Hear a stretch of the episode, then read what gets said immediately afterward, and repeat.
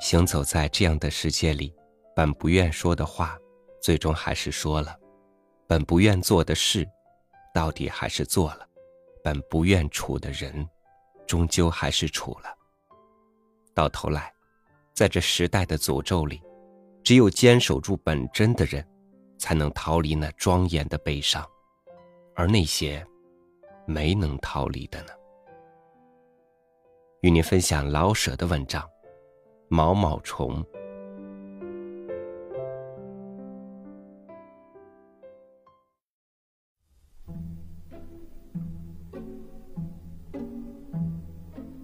我们这条街上都管它叫毛毛虫。它穿的也怪漂亮，洋服、大氅、皮鞋，浪荡的。是他不顺眼。圆葫芦头上一对大羊眼，老用白眼珠瞧人，仿佛是。尤其特别的是那两步走法。他不走，他曲里拐弯的用身子往前弓。遇到冷天，他缩着脖，手伸在大衣的袋里，顺着墙根弓开了，更像个毛毛虫。邻居们。都不理他，因为他不理大家。惯了以后，大家反倒以为这是当然的。毛毛虫本就不大会说话的。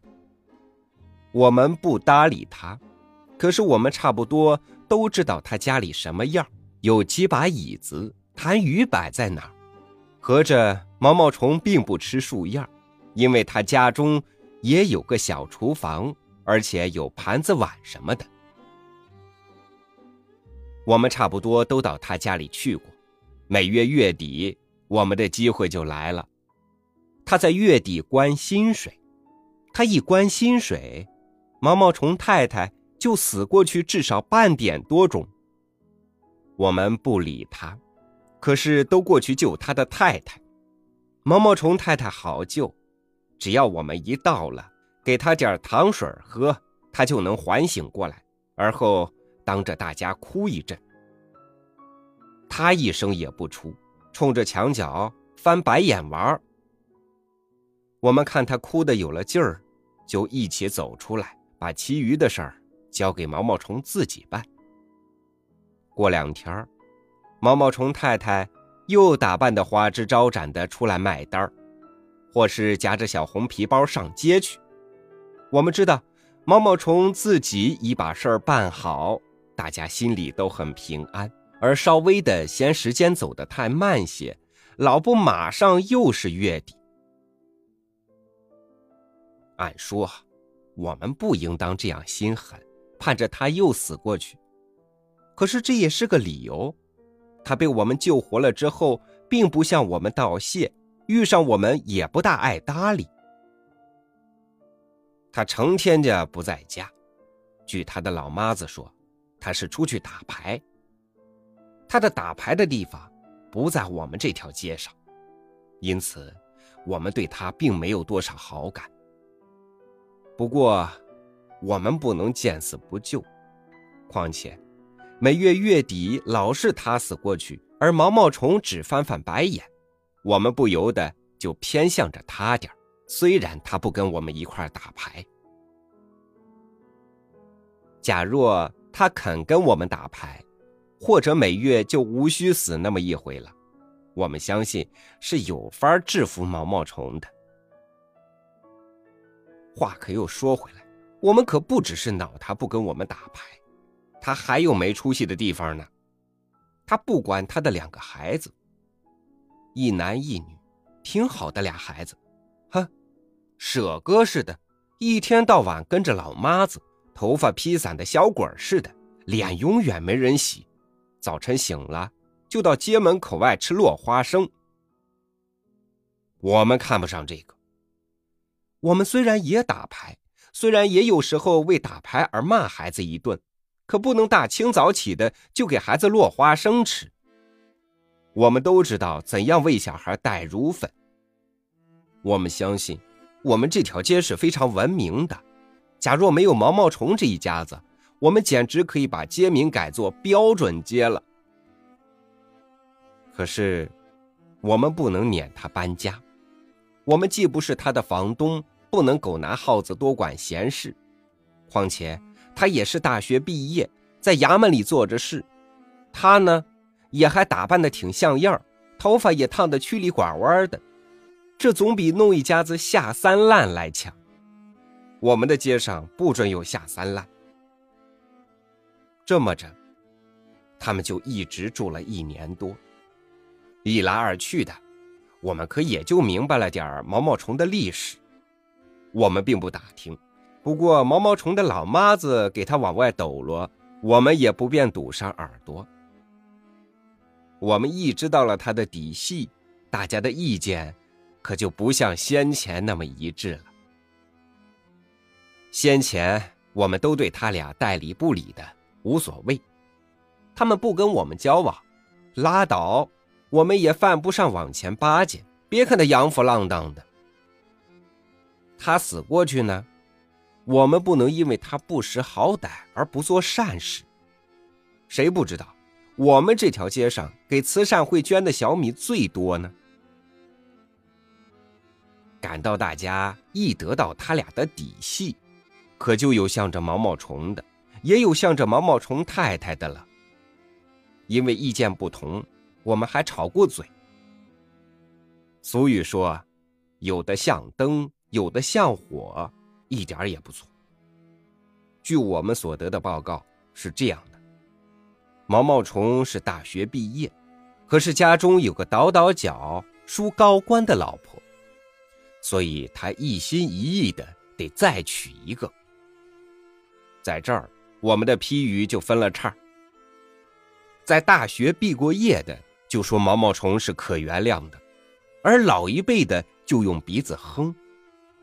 我们在打牌的时候，简直不敢再提这回事万一为这个打起来，才不上算。一来二去的，毛毛虫就娶上了这位新太太。听到这儿，我们多数人都管他叫骗子手。可是还有下文呢，有条件。他每月除吃穿之外，还得供给新太太四十块零花。这给毛毛虫缓了口气，而毛毛虫太太的身份立刻大减了价。结婚以后，这个老妈子什么都知道。俩人倒还不错，他是心满意足，他呢有四十块钱花着，总算两便一。可是不久。倒倒角太太找上来了，不用说呀，大家闹了个天翻地覆。毛毛虫又承认了条件，每月给倒倒角十五块零花，先给两个月的。拿着三十块钱，他回了乡下，临走的时候留下话，不定几时他就回来。毛毛虫也怪可怜的，我们刚要这样说。可是故事又转了个弯儿他打算把倒倒角的十五块由新太太的四十里扣下。他说他没能力供给他们俩五十五，挣不来可就别抱着俩媳妇呀。我们就替新太太说了。为这个，每月月底就闹一场。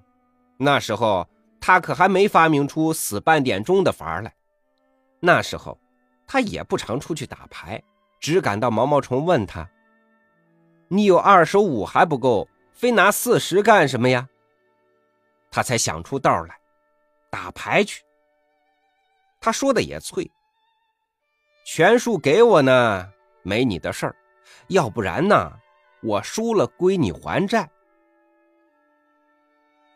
毛毛虫没说什么，可是到月底还不按全数给。他也会，两三天两三天的不起床，非等拿到钱不起来。拿到了钱，他又打扮起来，花枝招展的出去，好像什么心事也没有似的。你是买的，我是卖的，钱货两清。他好像是说。又过了几个月，他要生小孩了。毛毛虫讨厌小孩，倒倒脚那儿已经有三个呢，也都是他的吃类。他没想到新太太也会生小孩。毛毛虫来了个满不理会，爱生就生吧，眼不见心不烦。他假装没看见他的肚子。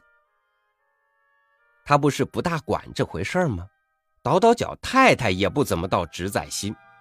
到快生小孩那两天，他倒倒着脚来了，他服侍着新太太。毛毛虫觉得试了味儿，新太太生孩子，旧太太来伺候，这倒不错。感到孩子落了草，舅太太可拿出真的来了，他知道。此时下手才能打老实的，产后气郁，至少是半死，他的报仇的机会到了。他安安顿顿的坐在产妇面前，指着脸子骂，把新太太骂昏过去多少次，外带着连点糖水也不给她喝。骂到第三天，他叨叨着脚走了，把新太太交给老天爷，爱活爱死随便。他不单气死新太太的名儿，新太太也不想活着，没让倒倒脚气死不是，他自己找死，没出满月他就胡吃海塞。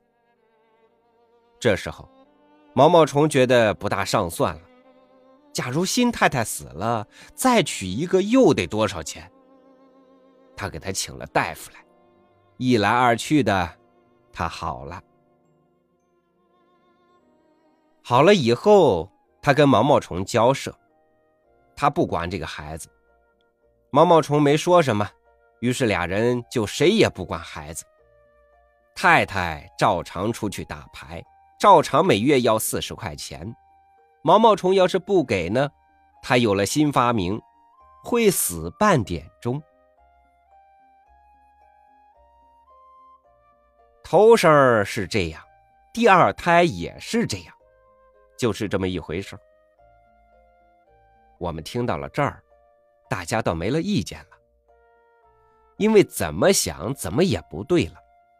说倒倒脚不对吧，不应下那个毒手，可是他自己守着活寡呢。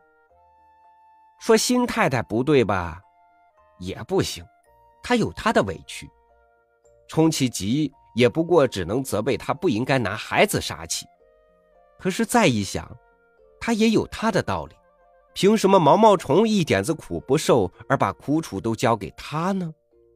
他既是买来的，每月四十块零花，不过说着好听点罢了。为什么照管孩子呢？毛毛虫既不给他添钱，说来说去，仿佛还是毛毛虫不对。可是细一给他想，可是细一给他想。他也是乐不敌苦啊！旧太太拿着他的钱恨他，新太太也拿着他的钱恨他，拎完他还得拼着命挣钱。这么一想，我们大家都不敢再提这件事儿，提起来心里就发乱。可是我们对那俩孩子改变了点态度，我们就看这俩小东西可怜。我们这条街上善心的人真是不少。近来，每逢我们看见俩孩子在街上玩，就过去拍拍他们的脑瓜，有时候也给他们点吃食。对于那俩大人，我们有时候看见他们可怜，有时候可气。可是无论如何。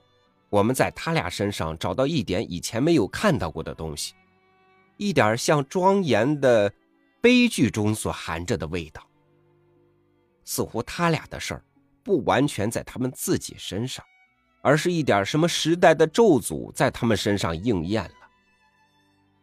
所以，近来每到月底，当他照例死半点钟的时候，会救护的人比以前更多了。谁知道他们将来怎么样呢？